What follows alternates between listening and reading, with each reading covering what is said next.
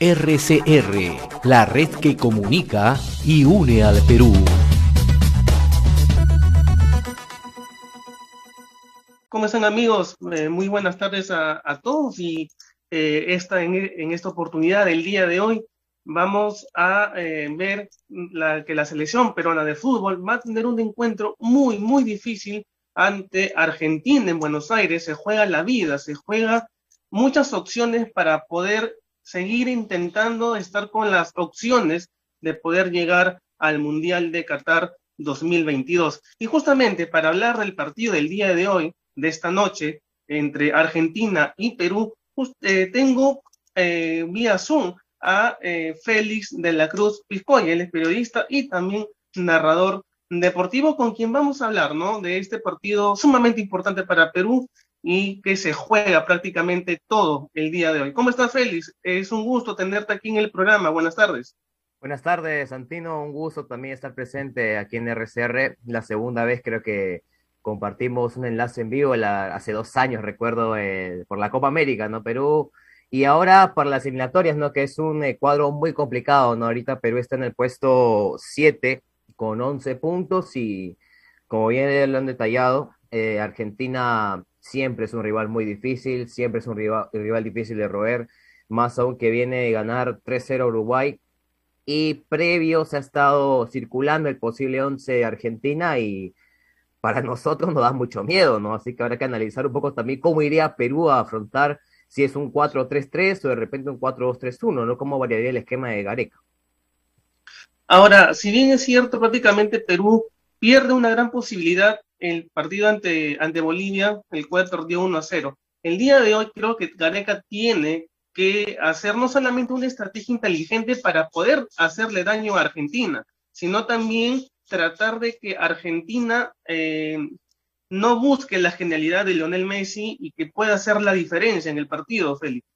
No solo Lionel Messi, ¿no? Hemos sido testigos del partido contra Uruguay, si bien es cierto, Messi es un baluarte, creo que indispensable, un baluarte irreemplazable en la selección argentina, eh, podemos también tomar los nombres, por ejemplo, el Ochelso, el Ochelso que por extremo es muy bueno, incluso de Rodrigo de Paul, ¿no? Que en la final contra Brasil se lució bastante y fue clave también la victoria 3-0 sobre Uruguay eh, este domingo anterior, eh, con un gol también, ¿no?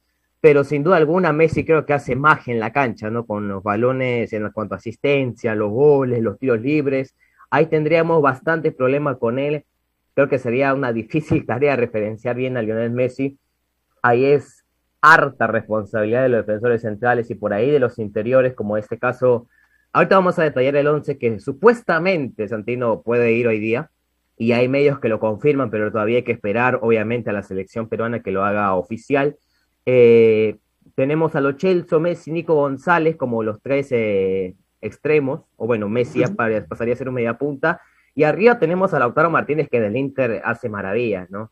Entonces, es muy complicada la situación, ¿no? Porque esos cuatro de arriba te hacen una jugada tremenda y créeme que de las cinco jugadas que hagan, cuatro terminan en gol. Y lo hizo contra Uruguay. Y eso que pudieron ser más ante Uruguay.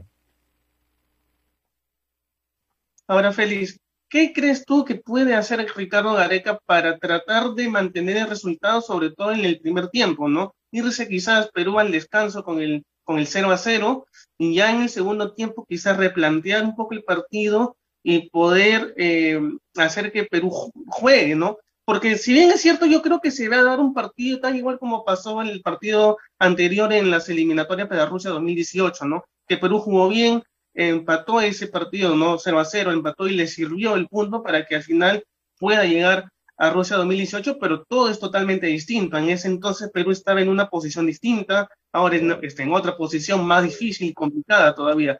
¿Qué crees tú que puede hacer Gareca el día de hoy para contener todos los ataques que Argentina vaya a realizar ¿no? en el partido? A ver, para entrar más en contexto con esto, eh, ahí hay un once casi confirmado que podría ser Gilmar Lora por la derecha, ¿no? Y Miguel Trauco por la izquierda. Es evidente que Trauco con ese tipo de experiencia se, ha jugado contra Argentina, contra Brasil y contra Colombia en los partidos más claves. le va a servir mucho a la selección peruana, ¿no? Parar, por ejemplo, los ataques de los Chelsea por las bandas y Nico González, que son peligrosos por ahí, ¿no? La idea es que Lora y Trauco tengan ese trabajo, anular a esos dos que te acabo de mencionar, a Lo Celso y a González. Y evidentemente los interiores y los defensores centrales van a tener un serio problema con Messi, ¿no? Porque Messi solito nomás se desmarca, solito se desenvuelve y fácil rompe líneas, ¿no? Con Perú hemos tenido bastantes problemas defensivos y creo que ahora contra Argentina no va a ser la, excepción. Creo que lo de Gareca tiene que hacer es juego por bandas, ¿no? Aguantar al menos el 0 a 0, pero anular a Lo Chelsea y a González porque por, por las bandas argentinas ha demostrado que mete mucho, pero mucho miedo. El juego vertical por los costados. Y con Messi, obviamente, que es un peligro terrible, ¿no? Y bueno, creo que Zambrano y Callens, que supuestamente arrancarían, Santino, y te voy anunciando al menos el rumor que se tiene, Zambrano y Callens podrían arrancar, ¿no? Se esperaba de Ramos, pero hay cierta discrepancia con eso. Ramos en este partido no, pero Zambrano ya tiene la jerarquía contra, contra Argentina, le ha enfrentado muchísimo tiempo, muchísimas oportunidades, y por qué no probarlo, ¿no? Está Gareca seguro de sí mismo, estará arriesgando, no lo sé. Igual con lo de Loria y Mora, ¿no? Se hablaba mucho. O va Lora o va Mora ante la ausencia de Advíncula, ¿no? ¿Cuál de estos pruebo? Sabemos que Mora es un carrilero por derecha, hay que aprovechar la velocidad también. Y ahora, para aguantar el 0 a 0 y para ir a buscar, eh, por ejemplo, el gol, creo que por las, por, las bandas está Cueva y Raciel García, ¿no? Eh, también un posible en un posible 11 están Cueva y Raciel García, ¿no? Con un 4-3-3 es muy complicado. Creo que al mismo esquema que nos hemos ido acostumbrados, como es el 4-2-3-1, nos vendría bien, ¿no? Probar por los extremos a Costa y a García, ¿no? Ante la ausencia de Sergio Peña, que parece que está sentido, y Cueva ponerle media punta, ¿no? Pero se arriesga en poner a Christopher González en la línea de tres, pero son experimentos que hace Gareca y ¿Le puede salir bien o le puede salir mal? le puede salir, exactamente. Es un, hombre, es un hombre con suerte, se puede decir eso, porque pone un 4-3-3 y si le sale bien, lo halagan. Y si le sale mal, hay críticas, ¿no? Por eso la liga tiene que replantear bien qué esquema le es cómodo para Perú enfrentar a Argentina. Pero yo por ahora, viendo los 11 iniciales, eh, diría que con el 4-2-3-1 me quedo con ello, ¿no? Porque poner eh, 4-3-3, muy complicado, ¿no? Es, un complicado. en el cual en el cual no nos hemos acostumbrado, pero él hicimos con Bolivia, perdimos. Contra Chile creo que también eh, jugamos 4-3-3, pero ganamos, ¿no? Y era un Chile que avanzó los primeros minutos y después ya se vino abajo, ¿no? Porque Brereton y Meneses no tienen las mismas características de, Vidal y de, ese chico Eduardo Vargas, ¿no? Que no estuvieron en el partido de hoy, ¿no? Y por ahí. Pero ahora contra Argentina la cosa es distinta, llegan con todas las estrellas y nosotros llegamos con muchas bajas. Ese es el, Demasiadas bajas, ¿no?